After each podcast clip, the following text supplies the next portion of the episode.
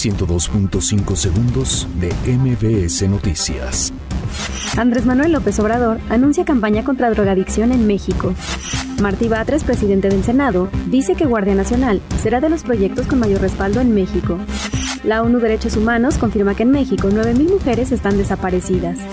Alfonso Ramírez, presidente de la Comisión de Presupuesto en San Lázaro, solicitará auditoría especial al gasto fiscal 2017 y 2018.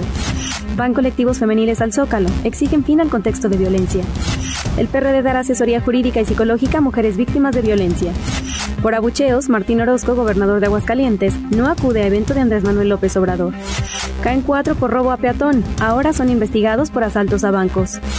La Organización de las Naciones Unidas exige cambios rápidos y radicales para impulsar la igualdad de género. Claudio Ranieri regresa como entrenador de la Roma. 102.5 segundos de MBS Noticias.